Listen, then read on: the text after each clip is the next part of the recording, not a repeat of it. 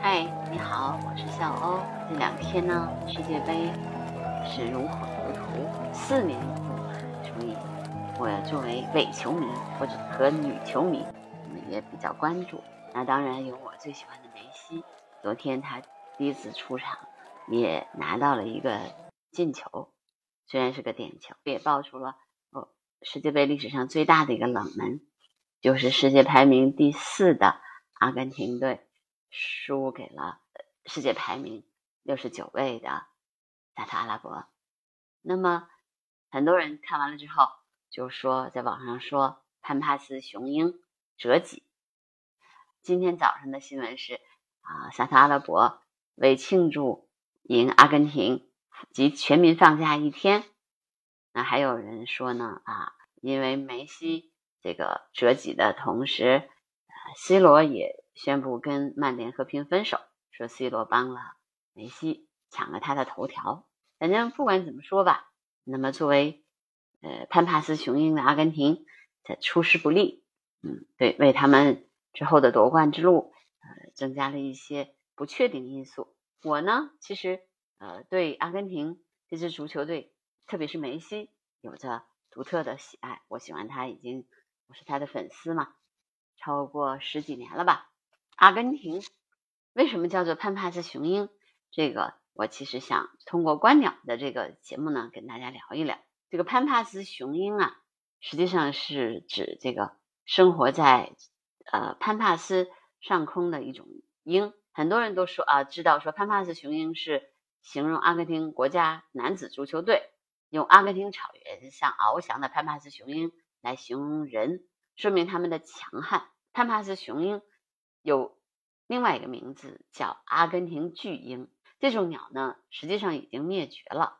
现在在呃阿根廷这个潘帕斯草原上也有很多的鹰，但是跟我们真正说的这种啊阿根廷巨鹰，实际上有着很大的差别。阿根廷巨鹰发现之前，人们都认为说鸟的重量和体积一般不会太大，因为太大了就没有办法保持飞行。但是呢，在阿根廷巨鹰呢发现之后，人们的这个认知就被改变了。阿根廷巨鹰可以称为是许多大型猛禽的祖宗。它生活在六百万年以前，体重可以达到七十公斤，翅膀的长度甚至超过了七米。如果它张开双翅从我们头顶飞过，应该感觉是一个轻型飞机飞过去了。而且它的落地的这个身高也超过了两米。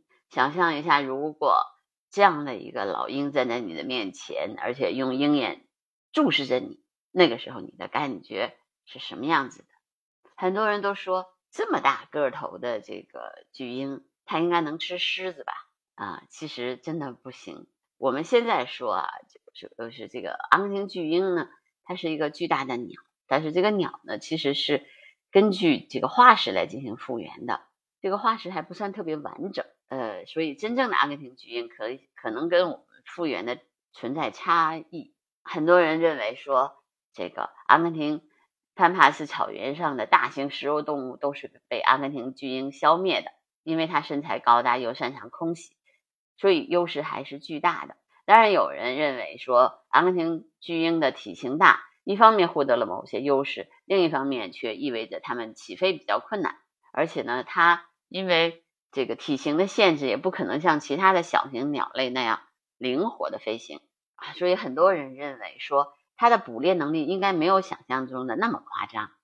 一般来说，它们应该是一些体型比较小的动物，甚至有可能是食腐动物。这种说法呢，可能不太符合大家认为的巨鹰的想象，但是呢。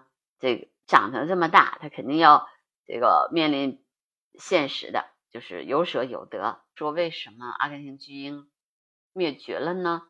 因为呢，就是说它生活的时候啊，还是那个时候没有这个更强的生物出现。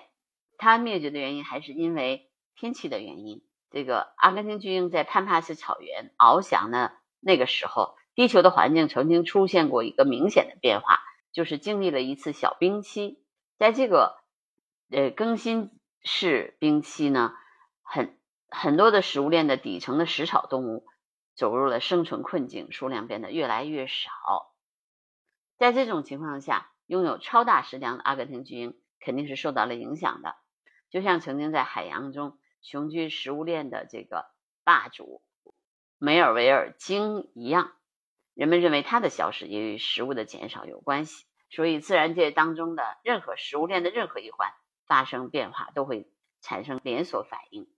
所以呢，阿根廷巨鹰也是不能超过这个限制的。而且，阿根廷巨鹰吧，它的体型太大了，所以它的繁殖和生长周期也比较长。性成熟之后，每年都繁殖，但是单体的产卵数量比较少，一到两个。所以，巨鹰不会出现快速增长的局面。所以当时它灭绝也是非常的正常的。那巨鹰这么大，它能不能载人飞行呢？我觉得它的负重能力可能是载个小朋友没有问题，但是成年人来说不太可能。七十公斤载一个成年人还是不太现实的。它的寿命特别长，据说是可以存活一百年左右，相当于呃人类的寿命。而且幼鸟呢，基本上是十六个月，就是一年半的时候才能完全独立。它生活的这个中心是晚期呢，也是呃有有一些地球的天气变化的，所以它是在二十五万年以前灭绝的。有一些古生物学家呢，将一些数据输入了电脑当中，进行了基本的换算，说如果阿根廷巨鹰能够顺利起飞，它的时速可以每达到每小时六十七公里，那这样的巨鹰目前已经灭绝了。但是潘帕斯雄鹰呢，呃，依然在南美草原上翱翔。那我也希望阿根廷队也能够经过这一次的折戟之后，能够高高的飞翔，最终夺得世界杯的冠军。因为这是梅西的最后一次世界杯了。啊，这两天呢，因为啊风控的原因，我也不能出去观鸟，就坐在家里面。给大家分享一些鸟类的知识，然后看世界杯。好的，那今天的播客就到这儿了。